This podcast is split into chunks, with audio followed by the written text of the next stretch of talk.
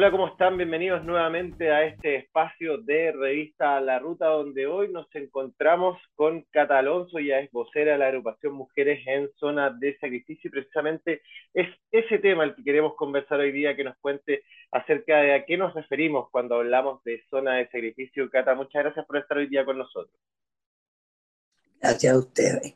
Qué bueno que tengan una revista para que promueva todo lo que es el desarrollo sostenible Mira, eh, una zona de sacrificio es una zona donde está contaminado el aire, el fondo marino, las aguas, los suelos, o sea, todo el ecosistema. Y además, obviamente que eso trae como consecuencias graves a la salud de las personas. Yo tengo entendido que tú llevas harto tiempo, conoces ya la zona de Puchuncaví, Quintero. ¿Cómo has visto tú en lo personal la evolución que ha sucedido con el paso de los tiempos cuando ya se empieza a instaurar esta cantidad de industrias que hoy día están funcionando en el sector? Mira, esta era una caleta virgen maravillosa que vivía de la agricultura, se exportaba en Gran Europa, de una pesca muy abundante algo de ganadería y gran turismo, porque las playas que hay aquí era, eran con arena blanca, el mar es muy tranquilo, la bahía es muy cerrada, por lo tanto era ideal para que las familias vinieran con sus niños y te podías despreocupar porque vas entrando al mar muy de a poquito, no, no te caes en un fondo ni nada. Entonces, la verdad es que fue una lástima lo que ha pasado aquí, porque Teníamos dunas, teníamos humedales, tenemos muchos sitios arqueológicos muy bonitos. Y hoy no queda nada, absolutamente nada. Agricultura no se puede tener porque ya tenemos estudios, el último de la hortaliza, eh, que, hizo la, que hicieron dos, cuatro universidades, una rusa, una norteamericana y dos chilenas de Valparaíso, y por supuesto que las hortalizas están contaminadas, pero lo peor fue que una de las conclusiones fue que los menores de 5 años están expuestos al cáncer por la cantidad de arsénico que hay en los suelos. Entonces, em, estudios tenemos de todo. Hicimos estudios en los suelos de los colegios, logramos que se hicieran. Están todos los colegios con los suelos contaminados. Eh, decretaron unas limpiezas industriales que la verdad es que no sirven mucho si tú sigues contaminando lo mismo. El aire está absolutamente comprobado porque se nos siguen intoxicando hasta ahora los niños. Han habido intoxicaciones masivas el 2018, el 2011. Nosotros desde el 2009 que venimos denunciando las intoxicaciones de los niños en las diferentes escuelas. Entonces, cuando tú ves el antes, lo que era, y lo que hay ahora, te das cuenta cómo la contaminación depreda todo y además es como un enemigo silencioso que va entrando a tu cuerpo, que tú no te vas dando cuenta, pero de repente tu cuerpo explota. Y cuando explota son tres meses y te mueres, que es lo que a muchísima gente le pasa aquí con el cáncer de diferentes tipos. Eh, uno de cada cuatro niños están naciendo con problemas en Puchuncaví. Tenemos una escuela especial en Chocota llena de niños. En los colegios normales hay niños con, con eh, bajo y dificultad al aprendizaje, que es como normal, digamos, entre comillas, se ha normalizado esta situación. Y eh, hay una tristeza muy, muy grande porque en el fondo es una impotencia que tú sientes día a día, que, en que todos los gobiernos lo único que habían hecho hasta ahora era aprobar más proyectos. Y si tú miras eh, la cantidad de proyectos, hoy en día también hay para esta zona. O sea, se pretenden seguir instalando, cosa que hemos, esperamos que esto se pare porque eh, está demostrado que no podemos convivir con esta cantidad de empresas. Eh, está demostradísimo. Y, y en términos de, de, de, salud, ¿cuáles han sido los impactos que ustedes han podido detectar con respecto a la población? ¿Cómo les está afectando el estar constantemente, de cierta manera, expuestos a esta contaminación? Bueno, eh, aquí no hay índices de cáncer, ponte tú. Si tú le preguntas a la mayoría de las personas en Puchuncaví que han muerto sus familiares, cualquiera te va a decir que la mayoría de la gente tiene familiares muertos de cáncer. Hoy en día eh, lo preocupante es que hay gente joven, porque antes se morían tipo 50, entre 50 y 60 años de cáncer. Pero hoy hay gente joven, eh, con cáncer de mama, con cáncer de útero, muchas mujeres jóvenes, hay mucho aborto espontáneo. Y lo que ha subido muchísimo es el autismo niño y severo, con un grado alto. Y en la escuela especial que te cuento, bueno, ahí hay niños con enfermedades neurológicas, con mucho down ahí, hay mucho autismo. Hay, es terrible. La verdad es que es muy, muy impresionante. Entonces, eh, creemos que llegó la hora ya de parar esto y tomar medidas definitivas.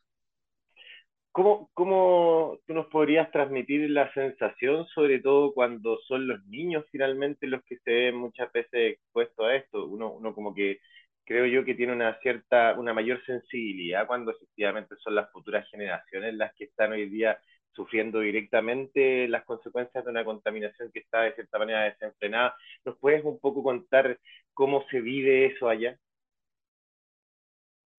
Bueno, nosotros por eso partió nuestra agrupación de mujeres, por eso nos agrupamos, exactamente por eso, porque los grandes ya sabemos un poco cómo cuidarnos, igual nos intoxicamos, pero en mucho menos medida que los chicos que son mucho más sensibles entonces, eh, creemos que las nuevas generaciones no deben vivir lo que toda la población ha vivido hasta ahora.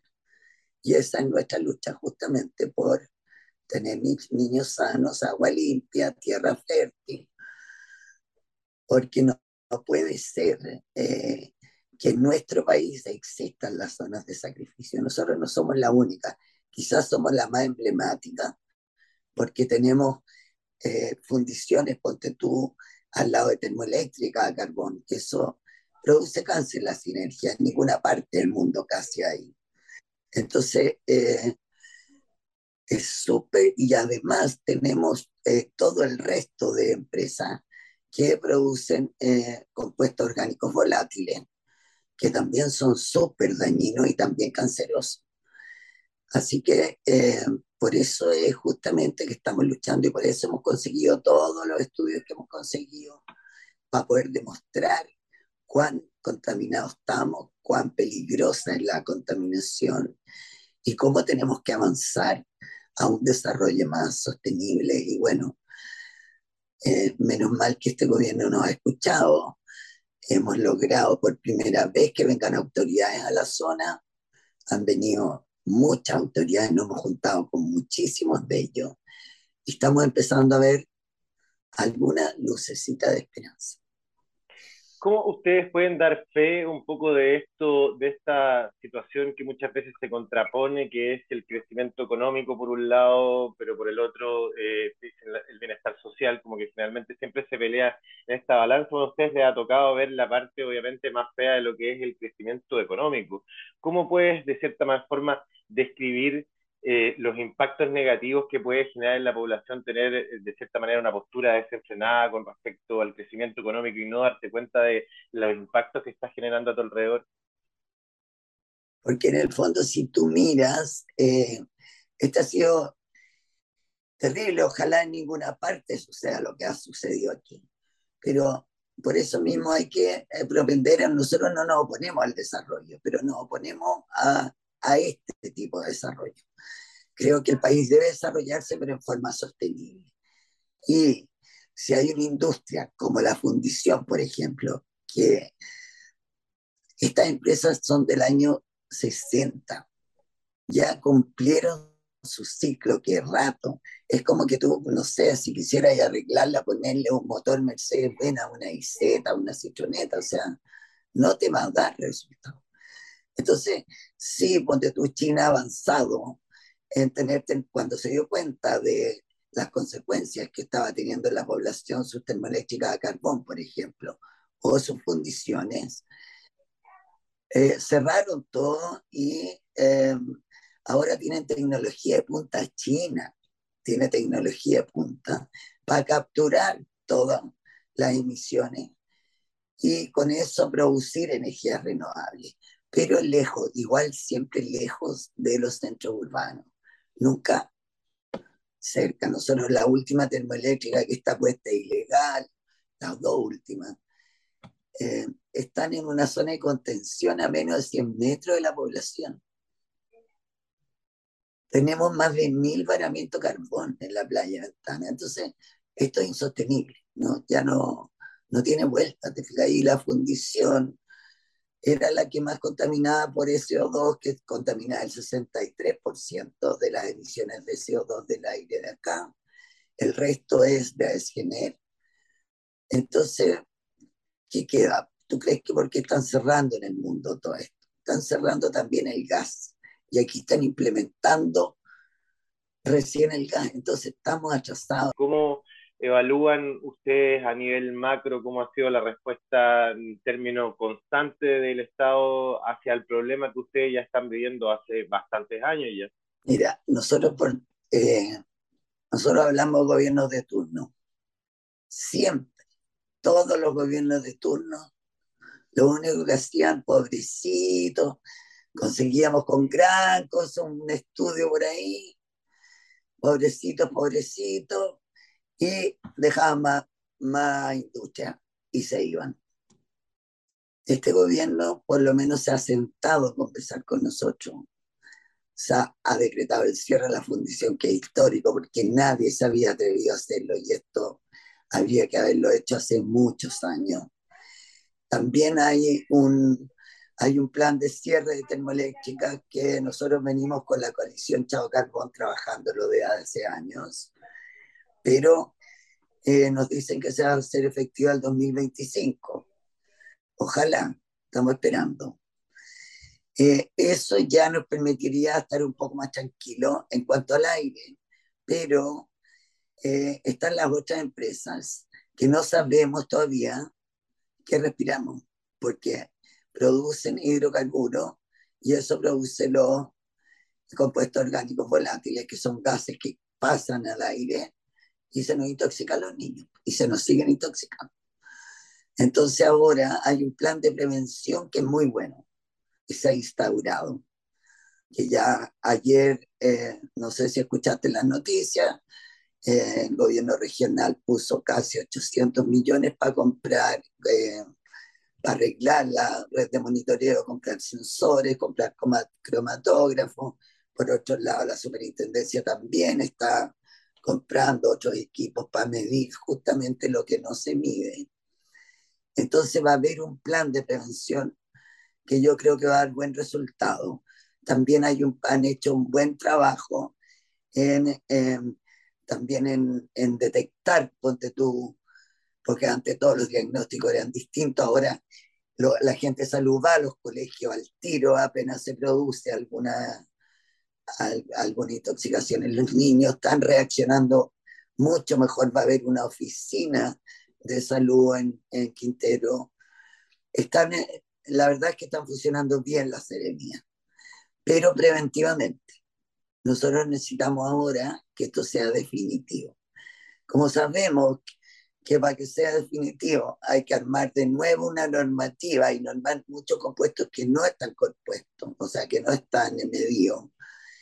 Y ponte tú la norma arsénico ya entró, pero va, cuando esté lista van a pasar dos años seguramente, porque eso es lo que se demora en las normas. Creemos que para acá vamos a tener que hacer una ley especial para esta zona porque la normativa hace para todo el país y obviamente no es la realidad de todo el país la nuestra. ¿Te fijas? Entonces, lo que estamos haciendo es tratar de ver cómo implementamos, logramos que se implemente una ley especial para acá. Cata, muchísimas gracias por haber dado esta entrevista con nosotros. Que estés bien, muchas gracias a ustedes.